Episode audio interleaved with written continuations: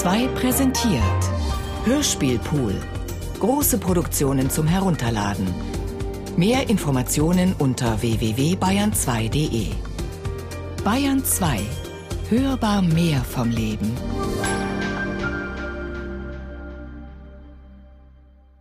Robert Musil Der Mann ohne Eigenschaften Remix Teil 5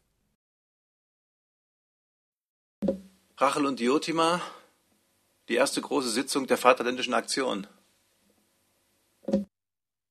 Das Speisezimmer neben dem Salon war in ein Beratungszimmer umgewandelt worden.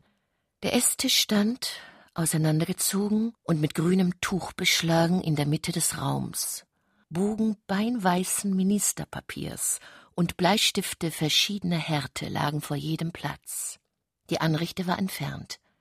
Die Ecken des Raumes standen leer und streng. Die Wände waren ehrfürchtig kahl, bis auf ein Bild seiner Majestät, das Diotima hingehängt hatte, und jenes einer Dame mit Schnürleib, das Herr Tutsi als Konsul einst von irgendwo heimgebracht hatte, obgleich es ebenso gut als das Bild einer Ahnen gelten durfte. Am liebsten hätte Diotima noch ein Kruzifix an das Kopfende des Tisches gestellt, aber Sektionschef Tutsi hatte sie ausgelacht, ehe er aus Taktrücksichten an diesem Tag sein Haus verließ. Denn die Parallelaktion sollte ganz privat beginnen. Keine Minister oder Amtsgrößen erschienen, auch jeder Politiker fehlte. Das war Absicht. Es sollten anfangs im engsten Kreis nur selbstlose Diener des Gedankens versammelt werden. Die kleine Kammerzofe Rachel war schon seit sechs Uhr morgens auf den Beinen. Sie hatte den großen Esstisch aufgeschlagen, zwei Kartentische daran geschoben, grünes Tuch aufgespannt, staubte nun besonders gut ab und vollzog jede dieser lästigen Tätigkeiten in heller Begeisterung. Am Abend vorher hatte Diotima zu ihr gesagt, morgen wird bei uns vielleicht Weltgeschichte gemacht. Und Rachel brannte am ganzen Körper vor Glück, Hausgenossin eines solchen Ereignisses zu sein – was sehr für dieses Ereignis sprach, denn Rachels Körper unter dem schwarzen Kleidchen war entzückend wie Meißner Porzellan. Rachel war neunzehn Jahre alt und glaubte an Wunder. Sie war in einer hässlichen Hütte in Galizien geboren worden, wo an dem Türpfosten der Torastreifen hing und der Fußboden Spalten hatte, durch die Erde heraufquoll. Sie war verflucht und zur Türe hinausgestoßen worden. Die Mutter hatte eine hilflose Miene dazu gemacht, und die Geschwister hatten mit ängstlichen Gesichtern gegrinst. Sie war bettelnd auf den Knien gelegen, und die Scham hat ihr das Herz gewürgt, aber nichts hat ihr geholfen. Ein gewissenloser Bursche hatte sie verführt, sie wusste nicht mehr wie, sie hatte bei fremden Leuten gebären müssen und dann das Land verlassen. Und Rachel war gereist. Unter dem schmutzigen Holzkasten, in dem sie fuhr, rollte die Verzweiflung mit. Leer geweint, sah sie die Hauptstadt, zu der sie, von irgendeinem Instinkt getrieben, flüchtete, nur wie eine große Feuerwand vor sich, in die sie sich stürzen wollte, um zu sterben. Aber, o oh echtes Wunder, diese Wand teilte sich und nahm sie auf. Seither war Rachel nie anders zumute gewesen, als lebte sie im Innern einer goldenen Flamme. Der Zufall hatte sie in das Haus Diotimas geführt, und diese hatte es sehr natürlich gefunden, dass man aus einem galizischen Elternhaus entlief, wenn man dadurch zu ihr gekommen war. Sie erzählte der Kleinen, nachdem sie vertraut geworden waren, zuweilen von den berühmten und hochgestellten Menschen, die in dem Hause verkehrten, wo Rachel die Ehre genoss, dienen zu dürfen. Und selbst von der Parallelaktion hatte sie ihr schon einiges anvertraut, weil es eine Freude war, sich an Rachels Augensternen zu weiden, die bei jeder Mitteilung flammten und goldenen Spiegeln glichen, die das Bild der Herren strahlend zurückwarfen. Sie war ein ehrbares Mädchen und liebte einfach alles an Diotima. Das weiche, dunkle Haar, das sie morgens und abends bürsten durfte, die Kleider, in die sie hineinhalf, die chinesischen Lackarbeiten und geschnitzten indischen Tischchen, die umherliegenden fremdsprachigen Bücher, von denen sie kein Wort verstand. Sie liebte auch Herrn Tutsi und neuestens den Nabob, der schon am zweiten Tag nach seiner Ankunft sie machte den ersten daraus, ihre gnädige Frau besucht hatte. Rachel hatte ihn im Vorzimmer in so heller Begeisterung angestarrt wie den Heiland der Christen, der aus seinem goldenen Schrank gestiegen ist, und das Einzige, was sie verdroß, war, dass er seinen Soliman nicht mitgebracht hatte, um ihre Herren aufzuwarten. Aber heute, in der Nachbarschaft eines solchen Weltereignisses, war sie überzeugt, dass sich auch für sie etwas ereignen müsse, und sie nahm an, dass diesmal wahrscheinlich Soliman in Gesellschaft seines Herrn kommen werde, wie es die Feierlichkeit des Geschehens erforderte. So nahm sie jetzt noch einmal alle Bleistifte zusammen und steckte ihre gleißenden Spitzen vorsichtig in die kleine Maschine, die an der Tischecke stand, und so vollkommen das Holz schälte, wenn man an ihre Kurbel drehte, dass bei der Wiederholung des Vorgangs nicht ein Fäserchen mehr abfiel. Dann legte sie die Bleistifte wieder zu den samtweichen Papierbogen zurück, drei von verschiedener Art neben jeden, und dachte daran, dass diese vollkommene Maschine, die sie bedienen durfte, aus dem Ministerium des Äußern und des kaiserlichen Hauses stammte. Denn ein Diener hatte sie gestern am Abend von dort gebracht, und auch die Bleistifte und das Papier. Es war inzwischen sieben Uhr geworden. Rachel warf schnell einen Generalsblick über alle Einzelheiten der Ordnung und eilte aus dem Zimmer, um die Otima zu wecken denn eine Viertelstunde nach zehn Uhr war schon die Sitzung angesetzt, und die Otima war nach dem Weggang des Herrn noch ein wenig im Bett geblieben. Diese Morgen mit Diotima waren eine besondere Freude Rachels. Das Wort Liebe bezeichnet das nicht, eher das Wort Verehrung, wenn man es sich in seinem ganzen Sinn vergegenwärtigt wo die übertragene Ehre einen Menschen dermaßen durchdringt, dass er bis ins Innerste von ihr erfüllt und geradezu von seinem eigenen Platz in sich weggedrängt wird. Sie trat an die Otimas Bett, und ihr Auge glitt, anbetend wie ein Bergsteiger den Schneegipfel erblickt, der aus dem Morgendunkel ins erste Blau steigt, über deren Schulter, ehe sie die perlmutterzarte Wärme der Haut mit den Fingern berührte.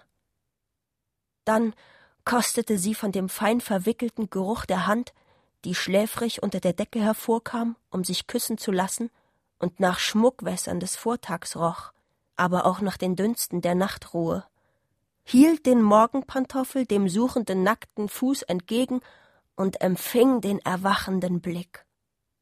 Es wäre aber die sinnliche Berührung mit dem großartigen Frauenkörper bei weitem nicht so schön für sie gewesen, würde sie nicht völlig durchstrahlt worden sein von der moralischen Bedeutung Diotimas. Hast du für seine Erlauch den Stuhl mit den Armlehnen hingestellt? An meinen Platz die kleine silberne Glocke? Auf dem Platz des Schriftführers zwölf Bogen Papier gelegt und sechs Bleistifte. Rachel, sechs, nicht bloß drei, am Platz des Schriftführers. Rachel zählte bei jeder dieser Fragen innerlich noch einmal an den Fingern alles ab, was sie getan hatte, und erschrak heftig vor Ehrgeiz, als stünde ein Leben auf dem Spiel. Wenn ein Mensch zu einem andern derart in allem und jedem aufblickt, kommt es vor, dass ihm sein Körper geradezu entzogen wird und wie ein kleiner Meteorit in die Sonne des anderen Körpers stürzt. Die Otima hatte nichts auszusetzen gefunden und ihre kleine Dienerin freundlich auf die Schulter geklopft. Dann begaben sie sich in die Badestube und begannen die Toilette für den großen Tag.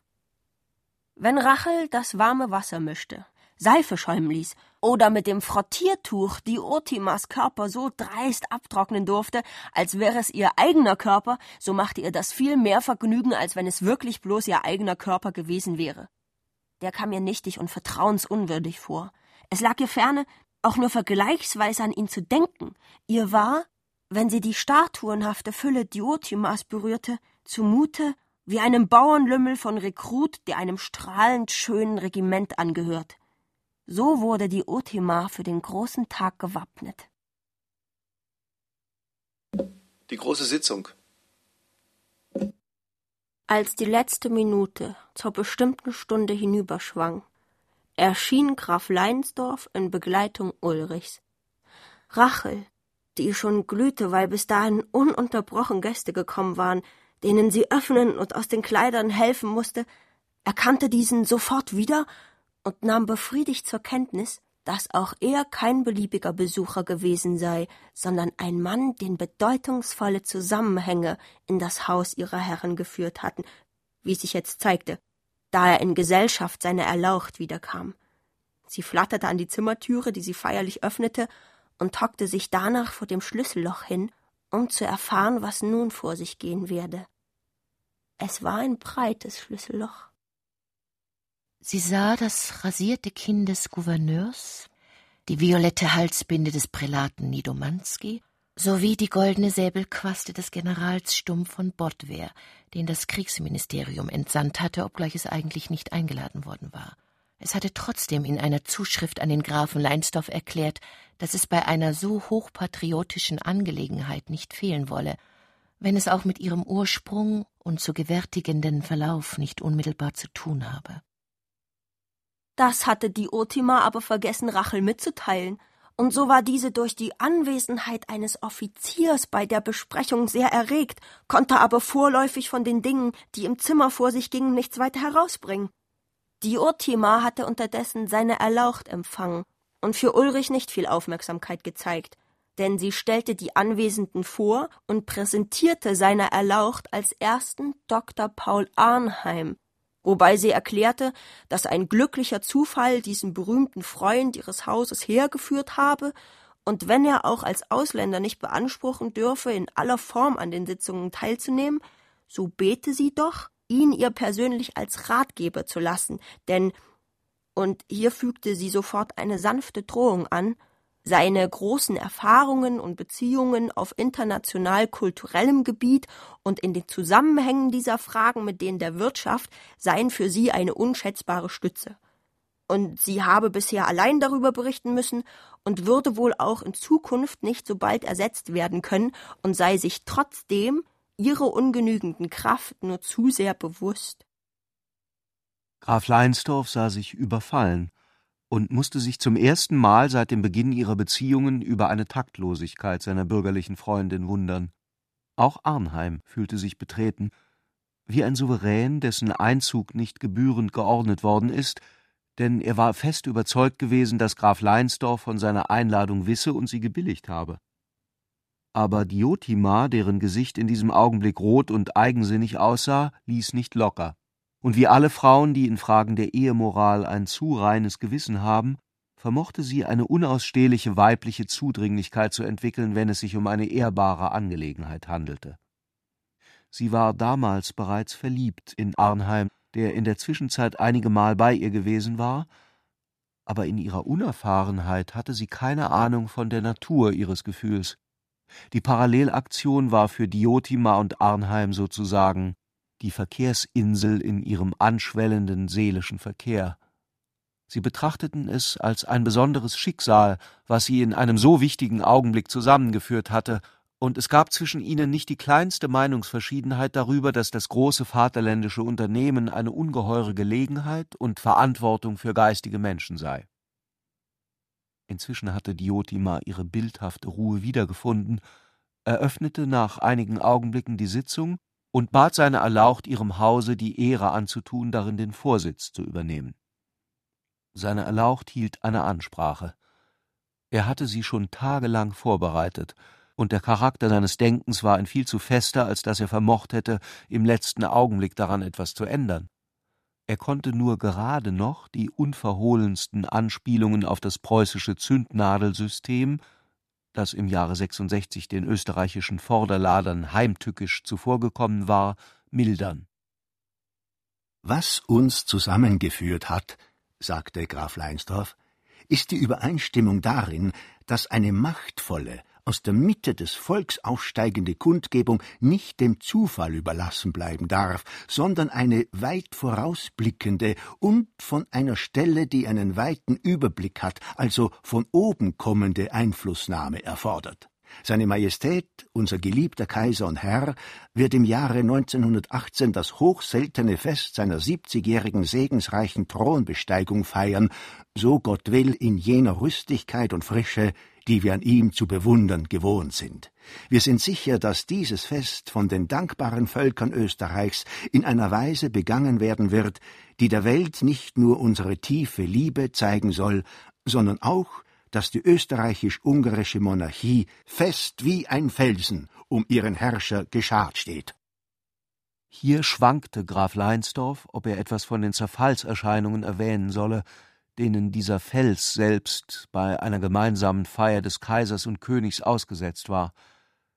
Denn man musste dabei mit dem Widerstande Ungarns rechnen, das nur einen König anerkannte. Seine Erlaucht hatte darum ursprünglich von zwei Felsen sprechen wollen, die festgescharrt standen. Aber auch das drückte sein österreichisch-ungarisches Staatsgefühl noch nicht richtig aus. Dieses österreichisch-ungarische Staatsgefühl war ein so sonderbar gebautes Wesen, dass es fast vergeblich erscheinen muss, es einem zu erklären, der es nicht selbst erlebt hat. Wenn man sich erinnert, dass dem Grafen Leinsdorf vor kurzem noch nicht mehr als eine Reihe von Namen eingefallen war, wozu er von außen bloß den Gedanken eines österreichischen Jahrs empfing, so wird man einen großen Fortschritt verzeichnen, obgleich seine Erlaucht nicht einmal alles aussprach, was er gedacht hatte. Nach dieser Rede ergriff Diotima das Wort um die Absichten des Vorsitzenden zu erläutern.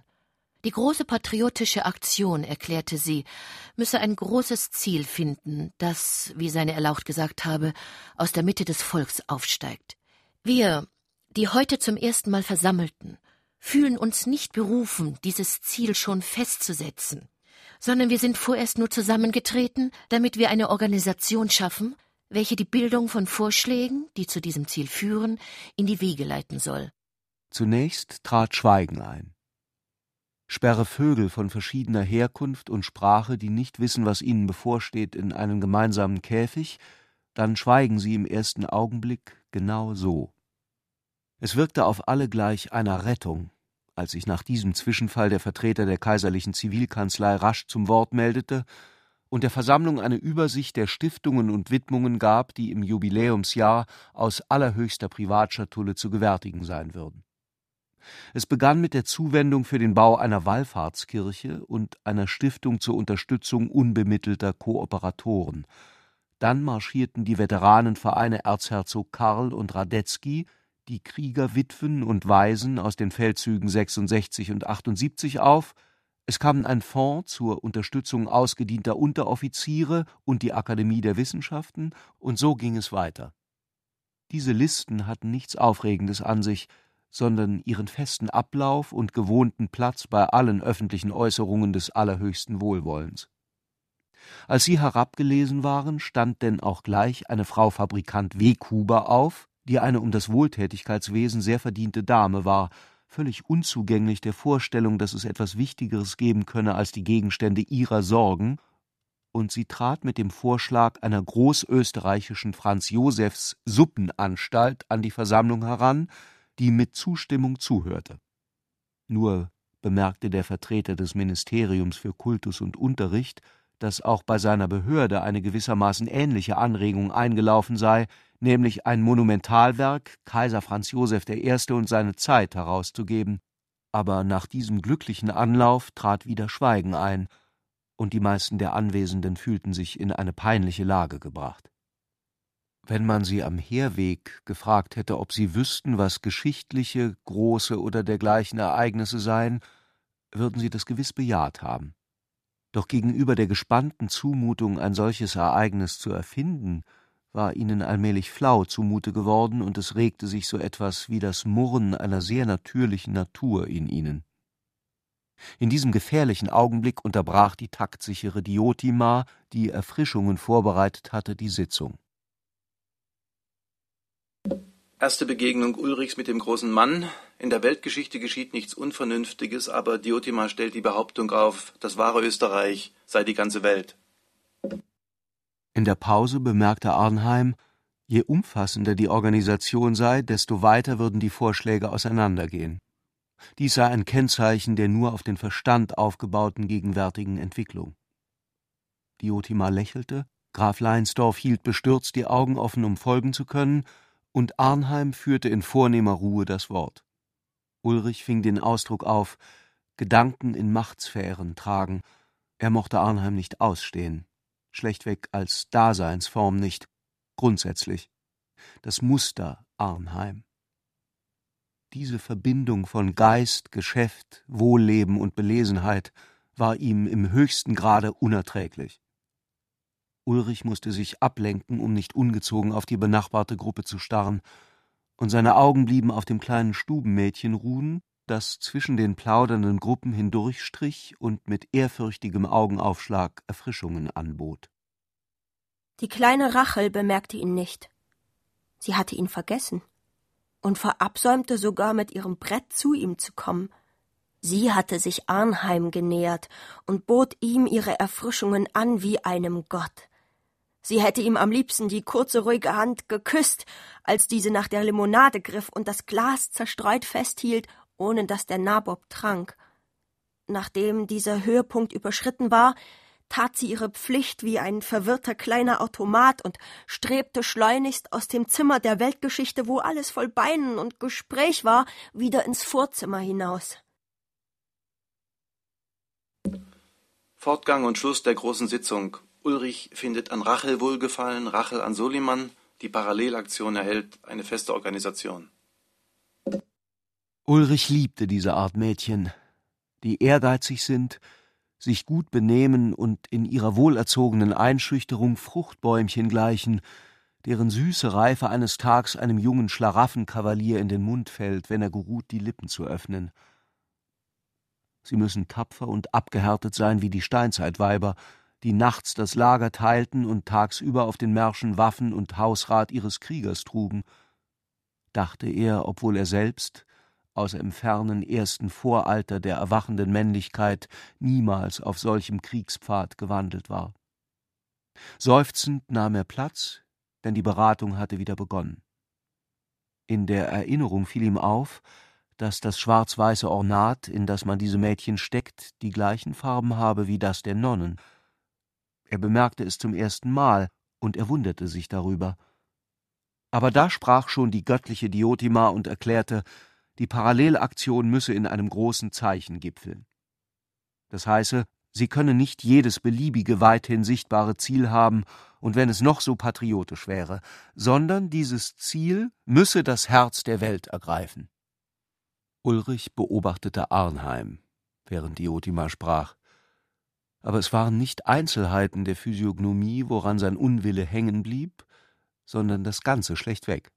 Obgleich diese Einzelheiten, der phönikisch harte Herrenkaufmannsschädel, das scharfe, aber wie aus etwas zu wenig Material und darum flach gebildete Gesicht, die englische Herrenschneiderruhe der Figur und an der zweiten Stelle, wo der Mensch aus dem Anzug hervorsieht, die etwas zu kurzfingerigen Hände genügend bemerkenswert waren.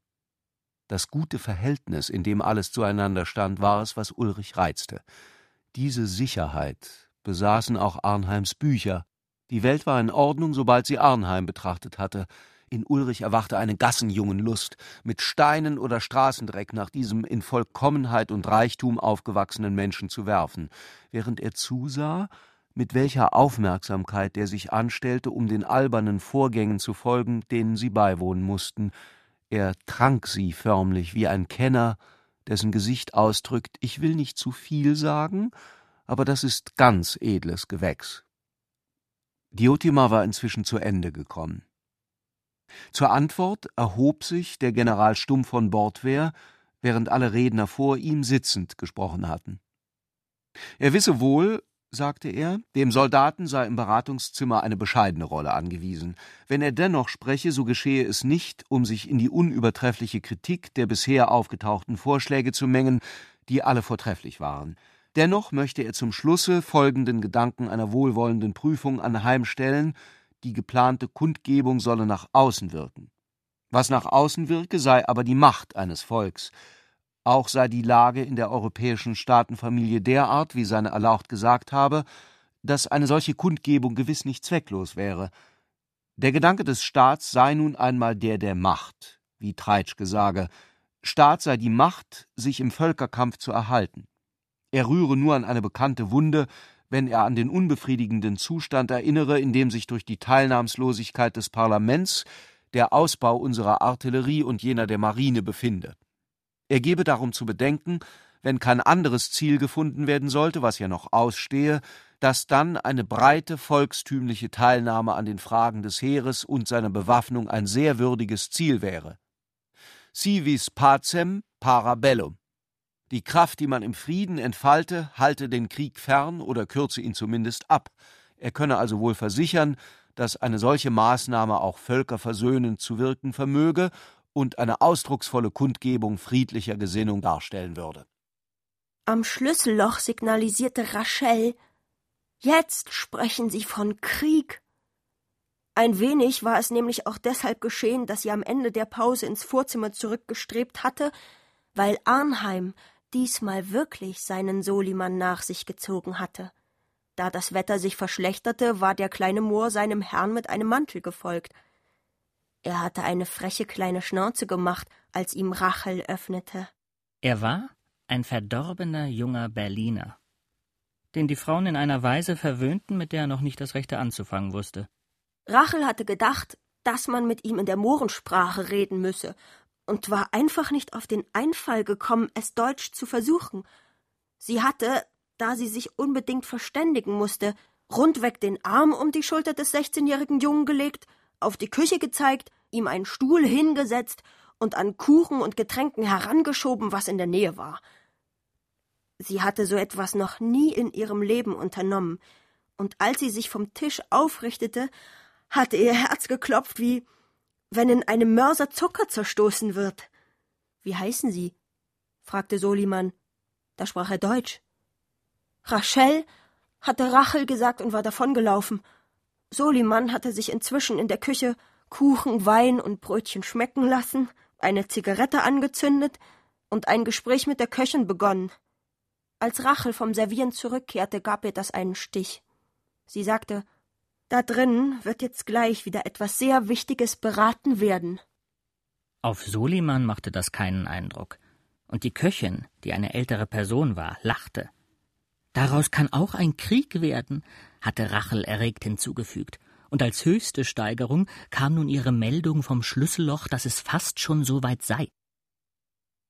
Während diese Sekunde im Vorzimmer dahinging, wurde im Zimmerinnern alles zum Beschluss erhoben, nachdem Graf Leinsdorf dort ausgesprochen hatte, dass man den hochwichtigen Anregungen des Herrn Generals großen Dank schulde, aber vorerst noch nicht ins Meritorische eingehen, sondern nur das organisatorisch Grundlegende beschließen wolle.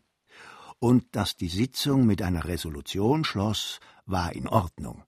Denn ob man bei einer Rauferei mit dem Messer den Schlusspunkt setzt oder am Ende eines Musikstücks alle zehn Finger ein paar Mal gleichzeitig in die Tasten schlägt, oder ob der Tänzer sich vor seiner Dame verbeugt, oder ob man eine Resolution beschließt, es wäre eine unheimliche Welt, wenn die Geschehnisse sich einfach davonschlichen und nicht am Ende noch einmal gehörig versichern würden, dass sie geschehen seien. Und darum tut man es. Schweigende Begegnung zweier Berggipfel. Als die Sitzung zu Ende war, hatte Dr. Arnheim unauffällig so manövriert, dass er als letzter zurückblieb. Die Anregung dazu war von Diotima ausgegangen. Sektionschef Tutsi hielt eine Respektsfrist ein, um sicher nicht vor dem Ende der Sitzung in sein Haus zurückzukehren. In diesen Minuten zwischen dem Weggang der Gäste und der Festigung der zurückbleibenden Lage, während des Wegs von einem Zimmer ins andere, der von kleinen in die Quere laufenden Anordnungen, Überlegungen und der Unruhe unterbrochen wurde, die ein davonziehendes großes Ereignis hinter sich lässt, war Arnheim lächelnd Diotima mit den Blicken gefolgt. Diotima fühlte, dass ihre Wohnung sich in zitternder Bewegung befand. Alle Dinge, die wegen des Ereignisses ihren Platz hatten verlassen müssen, kehrten nun nacheinander zurück. Es war, wie wenn eine große Welle aus unzähligen kleinen Grübchen und Gräben wieder über den Sand abrinnt. Und während Arnheim in vornehmem Schweigen wartete, bis sie und diese Bewegung um sie wieder zur Ruhe gekommen seien, erinnerte sich Diotima, dass so viel Menschen auch schon bei ihr verkehrt hatten, noch nie ein Mann mit ihr so häuslich allein gewesen war, dass man das stumme Leben der leeren Wohnung spürte. Außer Sektionschef Tutsi. Arnheim hatte eigentlich den Plan gehabt, Diotima Vorwürfe wegen des Zwischenfalls bei seinem Kommen zu machen und Vorsorge für die Zukunft zu treffen. Aber es gab in diesem Augenblick etwas, das diesen Mann, der mit amerikanischen Geldmagnaten als seinesgleichen verkehrte und von Kaisern und Königen empfangen worden war, diesen Nabob, der jede Frau mit Platin aufwiegen konnte, stattdessen gebannt auf Diotima starren ließ, die in Wahrheit Ermelinda oder gar nur Hermine Tutsi hieß und bloß die Frau eines hohen Beamten war. Für dieses Etwas muss hier wieder einmal das Wort Seele gebraucht werden. Was alle getrennt sind, ist Arnheim in einer Person. In den folgenden Wochen nahm der Salon Diotimas einen gewaltigen neuen Aufschwung.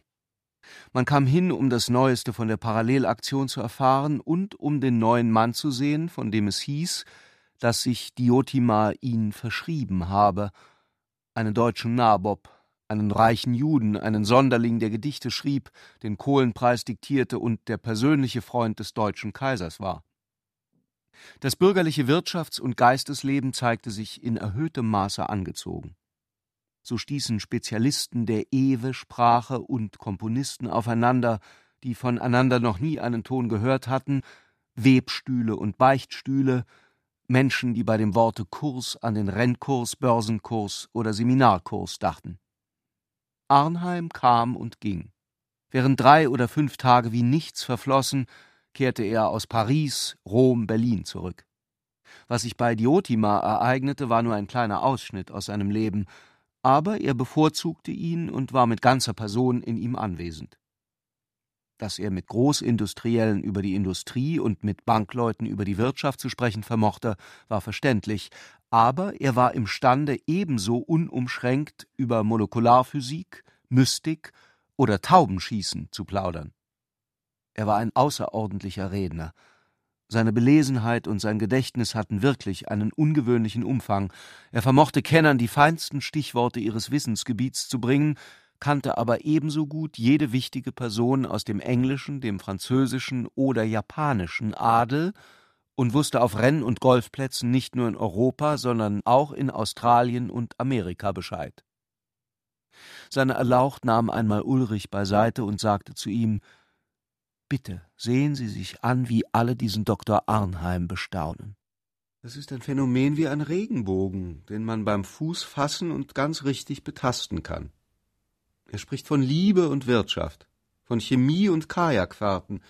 Er ist ein Gelehrter, ein Gutsbesitzer und ein Börsenmann. Mit einem Wort, was wir alle getrennt sind, das ist er in einer Person, und da staunen wir eben. Er laucht schüttelnd den Kopf aber ich bin überzeugt, die Wolke des sogenannten Fortschritts der Zeit, in die niemand hineinsieht, hat ihn uns aufs Parkett gestellt. Ich habe nicht über Sie den Kopf geschüttelt. Ich habe an den Dr. Arnheim gedacht. Alles in allem muss man zugeben, dass er eine interessante Persönlichkeit ist. Die drei Ursachen von Arnheims Berühmtheit und das Geheimnis des Ganzen. Er war ein Mann großen Formats. Seine Tätigkeit breitete sich über Kontinente der Erde wie des Wissens aus. Er verkehrte am kaiserlichen Hof und unterhielt sich mit Arbeitern. Er besaß eine Villa in modernstem Stil, die in allen Zeitschriften für zeitgenössische Baukunst abgebildet wurde, und ein wackeliges altes Schloss irgendwo in der kargsten adeligen Mark, das geradezu wie die morsche Wiege des preußischen Gedankens aussah. Solche Ausbreitung und Aufnahmefähigkeit ist selten von eigenen Leistungen begleitet. Aber auch darin machte Arnheim eine Ausnahme. Er zog sich ein oder zweimal im Jahr auf sein Landgut zurück und schrieb dort die Erfahrungen seines geistigen Lebens nieder. Diese Bücher und Abhandlungen, deren er nun schon eine stattliche Reihe verfasst hatte, waren sehr gesucht, erreichten hohe Auflagen und wurden in viele Sprachen übersetzt denn zu einem kranken Arzt hat man kein Vertrauen. Was aber einer zu sagen hat, der es verstanden hat, für sich selbst gut zu sorgen, daran muss doch wohl mancherlei Wahres sein. Dies war die erste Quelle seiner Berühmtheit. Die zweite entsprang dem Wesen der Wissenschaft. Die Wissenschaft steht bei uns in hohem Ansehen. Und mit Recht. Aber wenn es auch sicher ein Menschenleben ganz ausfüllt, wenn man sich der Erforschung der Nierentätigkeit widmet, so gibt es doch Augenblicke dabei, wo man sich veranlasst sieht, humanistische Augenblicke will dies sagen, an den Zusammenhang der Nieren mit dem Volksganzen zu erinnern. Darum wird in Deutschland so viel Goethe zitiert. Will ein Akademiker aber ganz besonders zeigen, dass er nicht nur Gelehrsamkeit, sondern auch lebendigen, zukunftsfrohen Geist besitzt, so weist er sich am besten durch den Hinweis auf Schriften aus, deren Bekanntschaft nicht nur Ehre macht, sondern noch mehr Ehre verspricht. Wie ein Papier, das im Steigen ist. Und in solchen Fällen erfreuten sich Zitate aus Paul Arnheim zunehmender Beliebtheit. Die Ausflüge in die Gebiete der Wissenschaften, die er unternahm, um seine allgemeinen Auffassungen zu stützen, genügten freilich nicht immer den strengsten Anforderungen. Aber die Fachleute lächelten selbstgefällig. Er imponierte ihnen als etwas ganz Neuzeitliches, als ein Mann, von dem alle Zeitungen sprachen, ein Wirtschaftskönig. Seine Leistungen waren, mit den geistigen Leistungen älterer Könige verglichen, immerhin überragend, und wenn sie bemerken durften, dass sie auf ihrem eigenen Gebiet doch noch etwas beträchtlich anderes darstellten als er, so erwiesen sie sich dafür dankbar, indem sie ihn einen geistvollen Mann nannten, einen genialen oder ganz einfach einen universalen, was unter Fachleuten so viel sagt, wie wenn man unter Männern von einer Frau erklärt, dass sie eine Schönheit für den Frauengeschmack sei.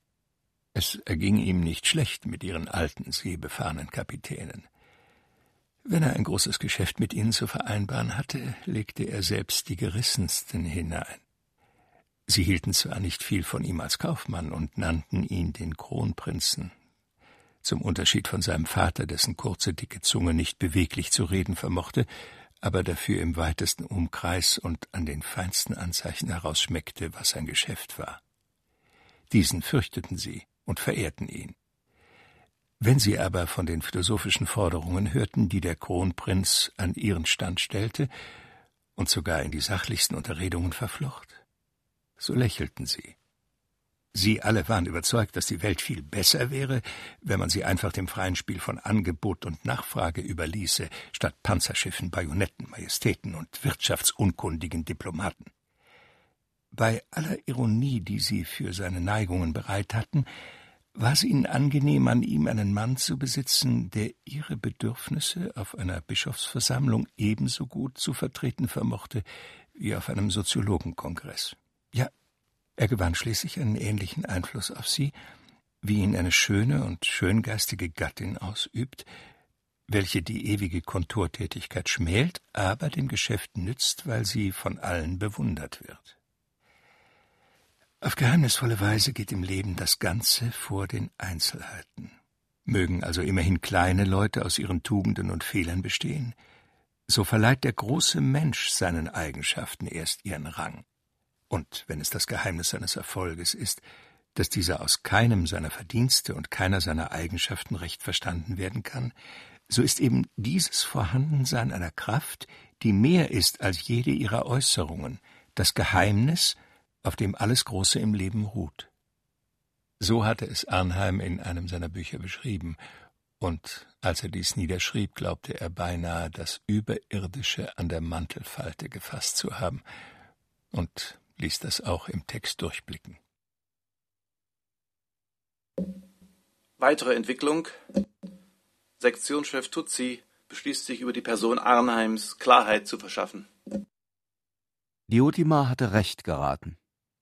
Seit dem Augenblick, wo Arnheim bemerkt hatte, dass der Busen dieser wundervollen Frau, die seine Bücher über die Seele gelesen hatte, von einer Macht gehoben und bewegt wurde, die man nicht missverstehen konnte, war er einer Verzagtheit verfallen, die ihm sonst fremd war. Um es kurz und nach seiner eigenen Erkenntnis auszudrücken, es war die Verzagtheit des Moralisten, dem auf einmal und unerwartet der Himmel auf Erden begegnet und will man ihm das nachempfinden, so braucht man sich bloß vorzustellen, wie es wäre, wenn rings um uns nichts als diese stille blaue Pfütze mit schwimmenden, weichen, weißen Federballen läge. An sich betrachtet ist der moralische Mensch lächerlich und unangenehm, wie der Geruch jener ergebenen armen Leute lehrt, die nichts ihr eigen nennen als ihre Moral. Die Moral braucht große Aufgaben, von denen sie ihre Bedeutung empfängt, und darum hatte Arnheim die Ergänzung seiner zur Moral neigenden Natur immer im Weltgeschehen gesucht. in der Weltgeschichte, in der ideologischen Durchdringung seiner Tätigkeit. Das war seine Lieblingsvorstellung, Gedanken in Machtsphären zu tragen und Geschäfte nur in Zusammenhang mit geistigen Fragen zu behandeln. Sektionschef Tutsi wäre nicht in aller Stille einer der führenden Diplomaten seines Landes gewesen, wenn er von der gründlichen Anwesenheit Arnheims in seinem Hause nichts bemerkt hätte. Er konnte bloß in keiner Weise klug daraus werden, aber er zeigte es nicht, weil ein Diplomat niemals seine Gedanken zeigt. Dieser Fremde war ihm im höchsten Grade unangenehm, persönlich, aber sozusagen auch grundsätzlich, und dass er offenkundig den Salon seiner Frau zum Operationsfeld für irgendwelche geheime Absichten erwählt hatte, empfand Tutsi als eine Herausforderung. Er glaubte nicht einen Augenblick den Versicherungen Diotimas, dass der Nabob die Kaiserstadt an der Donau nur darum so oft aufsuche, weil sich sein Geist inmitten ihrer alten Kultur am wohlsten fühle. Und seitdem Diotima ihren Plan auseinandergesetzt hatte, Arnheim eine führende Stellung in der Parallelaktion einzuräumen und sich über den Widerstand seiner erlaucht beklagte, war Tutsi ernstlich betroffen. Er hielt weder von der Parallelaktion noch von Grafen Leinsdorf etwas, aber er hatte den Einfall seiner Frau politisch so überraschend taktlos gefunden, dass ihm in diesem Augenblick zumute war, es stürze die langjährige männliche Erziehungsarbeit, die er sich schmeicheln durfte, geleistet zu haben, wie ein Kartenhaus zusammen. Er beschloss, als Mann nicht gegen die Dialektik einer Frau zu streiten, sondern die Stunde abzuwarten, wo seine Voraussicht von selbst triumphieren werde. Da ereignete es sich jedoch, dass er einen gewaltigen Antrieb erhielt. Denn eines Nachts beunruhigte ihn etwas, das ihm wie ein unendlich fernes Weinen vorkam. Es störte ihn anfangs kaum, er begriff es einfach nicht, aber von Zeit zu Zeit verringerte sich die seelische Entfernung um einen Sprung, und mit einem Mal war die bedrohliche Unruhe dicht an seinen Ohren, und er fuhr so jäh aus dem Schlaf, dass er sich im Bett aufsetzte. Was ist denn? brummte er im leisen Bass und erhielt eine klare, gereizte, unangenehme Antwort ins Ohr geprägt, die in seine Schlaftrunkenheit fiel und darin liegen blieb wie eine blinkende Münze im Wasser. Du schläfst so unruhig, dass niemand neben dir schlafen kann, hatte Diotima hart und deutlich gesagt. Sein Ohr hatte es aufgenommen, aber damit war Tutsi vom Wachen auch schon abgeschieden, ohne auf den Vorwurf weiter eingehen zu können. Er fühlte bloß, dass ihm schweres Unrecht geschehen sei. Das Haus Fischel Direktor Fischel von der Lloyd Bank war jener Bankdirektor, oder richtiger gesagt Bankprokurist mit dem Titel Direktor, der eine Einladung des Grafen Leinsdorf aus zunächst unbegreiflichen Gründen zu beantworten vergessen hatte und danach nicht wieder eingeladen wurde. Und auch jene erste Aufforderung hatte er nur den Beziehungen seiner Gattin Clementine verdankt. Clementine Fischel stammte aus einer alten Beamtenfamilie. Ihr Vater war Präsident des obersten Rechnungshofes gewesen, ihr Großvater Kameralrat, und drei ihrer Brüder nahmen hohe Stellungen in verschiedenen Ministerien ein. Sie hatte vor 24 Jahren Leo aus zwei Gründen geheiratet. Erstens, weil hohe Beamtenfamilien manchmal mehr Kinder als Vermögen besitzen, zweitens aber auch aus Romantik, weil ihr im Gegensatz zu der peinlich sparsamen Begrenztheit ihres Elternhauses das Bankwesen als ein freigeistiger, zeitgemäßer Beruf erschienen war und ein gebildeter Mensch im 19. Jahrhundert den Wert eines anderen Menschen nicht danach beurteilt, ob er Jude oder Katholik ist. Ja, wie es damals war, empfand sie nahezu etwas besonders Gebildetes dabei, sich über das naive antisemitische Vorurteil des gewöhnlichen Volks hinwegzusetzen. Die Arme musste später erleben, dass in ganz Europa ein Geist des Nationalismus emporkam und mit ihm auch eine Welle der Judenangriffe hochstieg, die ihren Mann sozusagen in ihren Armen aus einem geachteten Freigeist in den Etzgeist eines bodenfremden Abstämmlings verwandelte. Anfangs hatte sie sich dagegen mit dem ganzen Ingrimm eines großdenkenden Herzens aufgelehnt, aber mit den Jahren wurde sie von der naiv grausamen, immer weiter um sich greifenden Feindseligkeit zermürbt. Ja, sie musste es sogar erleben, dass sie vor sich selbst bei den Gegensätzen, die sich zwischen ihr und ihrem Mann allmählich immer heftiger auftaten, als er aus Gründen, über die er niemals richtig Auskunft geben wollte, über die Stufe eines Prokuristen nicht wegkam und alle Aussicht verlor, jemals wirklicher Bankdirektor zu werden, manches, was sie verletzte, achselnzuckend damit erklärte, dass Leos Charakter eben doch dem ihren fremd sei, wenn sie auch gegen Außenstehende die Grundsätze ihrer Jugend niemals preisgab. Diese Gegensätze bestanden freilich im Grunde aus nichts anderem als dem Mangel an Übereinstimmung. Wie in vielen Ehen ein sozusagen natürliches Unglück an die Oberfläche kommt, sobald sie aufhören, verblendet glücklich zu sein. Seit die Laufbahn Leos zögernd auf dem Posten eines Börsendisponenten stecken geblieben war, vermochte Clementine nicht mehr gewisse seiner Eigenheiten damit zu entschuldigen, dass er eben nicht in einem spiegelstillen alten Ministerialbüro, sondern am sausenden Webstuhl der Zeit sitze, und wer weiß, ob sie ihn nicht gerade wegen dieses Goethe-Zitats geheiratet hatte. Sein ausrasierter Backenbart, der sie seinerzeit gemeinsam mit dem auf der Mitte der Nase thronenden Kneifer an einen englischen Lord mit Favorites erinnert hatte, mahnte sie jetzt an einen Börsenmakler, und einzelne Angewohnheiten in Gebärde und Redeweise begannen ihr geradezu unerträglich zu werden. Clementine versuchte anfangs ihren Gatten zu verbessern, aber sie stieß dabei auf außergewöhnliche Schwierigkeiten, denn es zeigte sich, dass nirgends in der Welt ein Maß dafür vorhanden ist, ob ein Backenbart rechtmäßig an einen Lord oder an einen Makler erinnert, und ein Kneifer einen Platz auf der Nase hat, der zusammen mit einer Handbewegung Enthusiasmus oder Zynismus ausdrückt. Außerdem war aber Leo Fischel auch gar nicht der Mann, der sich hätte verbessern lassen. Er erklärte die Bemängelungen, die das christlich-germanische Schönheitsideal eines Ministerialrats aus ihm machen wollten, für gesellschaftliche Faxen und lehnte ihre Erörterung als eines vernünftigen Mannes unwürdig ab denn je mehr seine Gattin an Einzelheiten Anstoß nahm, desto mehr betonte er die großen Richtlinien der Vernunft. Dadurch verwandelte sich das Haus Fischel allmählich in den Kampfplatz zweier Weltanschauungen. Der Lloyd-Bankdirektor Fischel philosophierte gern, aber nur zehn Minuten täglich.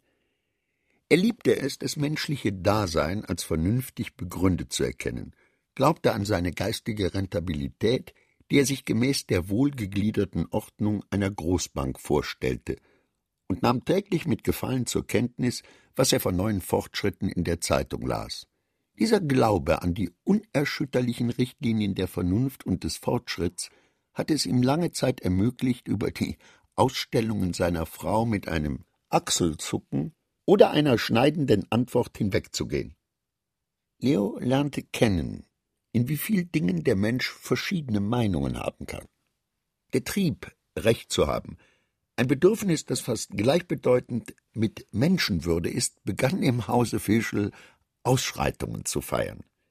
Dieser Trieb hat in Jahrtausenden tausende bewundernswerter Philosophien, Kunstwerke, Bücher, Taten und Parteigängerschaften hervorgebracht.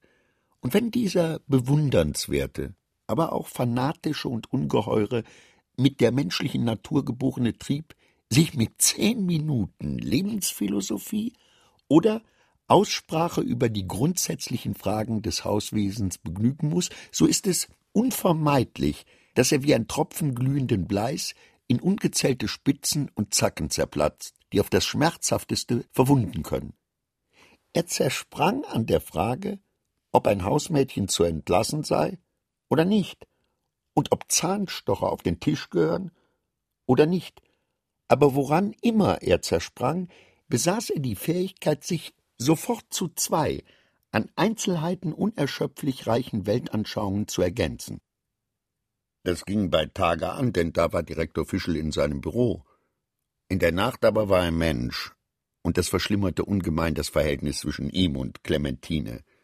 Im Grunde kann sich ein Mensch bei der heutigen Kompliziertheit aller Dinge doch nur auf einem Gebiet voll auskennen. Und das waren bei ihm Lombarden und Effekten, weshalb er nachts zu einer gewissen Nachgiebigkeit neigte. Clementine dagegen blieb auch dann spitz und unnachgiebig, denn sie war in der pflichtbewussten, beständigen Atmosphäre eines Beamtenhauses aufgewachsen, und dazu duldete ihr Standesbewusstsein nicht getrennte Schlafräume, um die ohnehin unzureichende Wohnung nicht noch mehr zu verkleinern. Gemeinsame Schlafräume aber bringen einen Mann, wenn sie verfinstert sind, in die Lage eines Schauspielers, der vor einem unsichtbaren Parkett die dankbare, aber schon sehr abgespielte Rolle eines Helden darstellen muss, der einen fauchenden Löwen vorzaubert. Seit Jahren hatte sich Leos dunkler Zuschauerraum dabei weder den leisesten Applaus noch das geringste Zeichen von Ablehnung entschlüpfen lassen, und man darf sagen, dass das die stärksten Nerven erschüttern konnte. Am Morgen beim Frühstück, das nach ehrbarer Überlieferung gemeinsam eingenommen wurde, war Clementine steif wie eine gefrorene Leiche und Leo zuckend von Empfindlichkeit. Selbst ihre Tochter Gerda merkte jedes Mal etwas davon und malte sich voll Grauen und bitterem Widerwillen das Eheleben als einen Katzenkampf in nächtlicher Dunkelheit aus. Gerda war 23 Jahre alt und bildete das bevorzugte Kampfobjekt zwischen ihren beiden Erzeugern.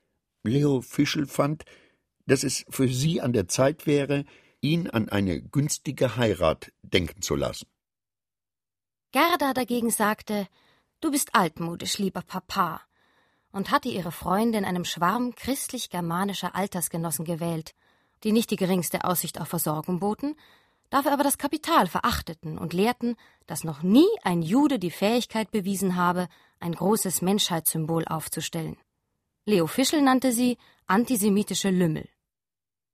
Das verstehst du nicht, Papa, das ist doch bloß symbolisch. Gerda war nervös und blutarm und regte sich sehr auf, wenn man nicht vorsichtig mit ihr umging. So duldete Fischel diesen Verkehr, wie einst Odysseus die Freier der Penelope in seinem Hause hatte dulden müssen. Denn Gerda war der Lichtstrahl in seinem Leben.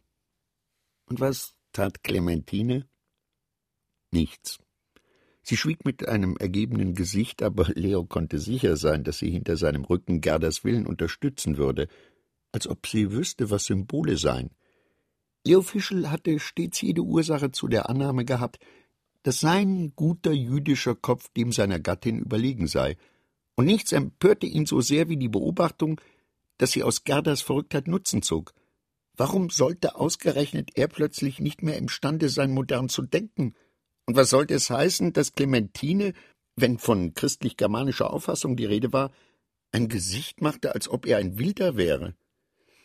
Nun ist der Mensch ein Wesen, das Verdächtigungen so wenig verträgt wie ein Seidenpapier den Regen. Seit Clementine Leo nicht mehr schön fand, fand sie ihn unerträglich – und seit Leo sich von Clementine angezweifelt fühlte, erspähte er bei jedem Anlass eine Verschwörung in seinem Haus.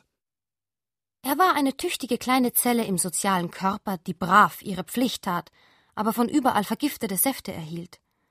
Und obgleich das weit über seinen Bedarf an Philosophie hinausging, so begann er, von seiner Lebensgefährtin im Stich gelassen, als alternder Mensch, der keinen Grund einsah, von der vernünftigen Mode seiner Jugend abzulassen, die tiefe Nichtigkeit des seelischen Lebens zu ahnen. An einem solchen Morgen, wo sein Denken durch Familienfragen beansprucht war, hatte Fischel vergessen, die Zuschrift seiner Erlaucht zu beantworten, und an vielen folgenden Morgen bekam er Schilderungen von den Vorgängen im Kreise der Sektionschefsgattin Tutsi, die es sehr bedauerlich erscheinen ließen, dass eine solche Gelegenheit für Gerda in die beste Gesellschaft zu kommen nicht wahrgenommen worden sei. Fischel selbst hatte kein ganz reines Gewissen, da ja doch sein eigener Generaldirektor und der Gouverneur der Staatsbank hingingen, aber bekanntlich weist man Vorwürfe umso heftiger zurück, je stärker man selbst zwischen Schuld und Unschuld gespannt ist. Aber jedes Mal, wenn Fischel sich mit der Überlegenheit des schaffenden Mannes über diese patriotische Angelegenheit lustig zu machen suchte, wurde ihm erklärt, dass ein auf der Zeithöhe stehender Finanzmann wie Paul Arnheim eben schon anders denke. Es war zum Staunen, wie viel Clementine und auch Gerda die ansonsten den Wünschen ihrer Mutter natürlich widersprach, von diesem Manne in Erfahrung gebracht hatten. Und da man auch auf der Börse mancherlei Verwunderliches von ihm redete, so fühlte sich Fischel in die Verteidigung gedrängt, denn er konnte einfach nicht mit und vermochte auch nicht von einem Mann mit solchen Geschäftsverbindungen zu behaupten, dass man ihn nicht ernst nehmen dürfe. Wenn Fischel sich aber in die Verteidigung gedrängt fühlte, so nahm das sachgemäß die Form der Kontermine an. Das heißt, er schwieg so undurchsichtig wie möglich zu allen Anspielungen, die sich auf das Haus Tutsi, Arnheim, die Parallelaktion und sein eigenes Versagen bezogen, zog Erkundigungen über den Aufenthalt Arnheims ein und wartete heimlich auf ein Ereignis, das die innere Hohlheit von alledem mit einem Schlage offenbaren und den hohen Familienkurs dieser Angelegenheit zerschmettern sollte.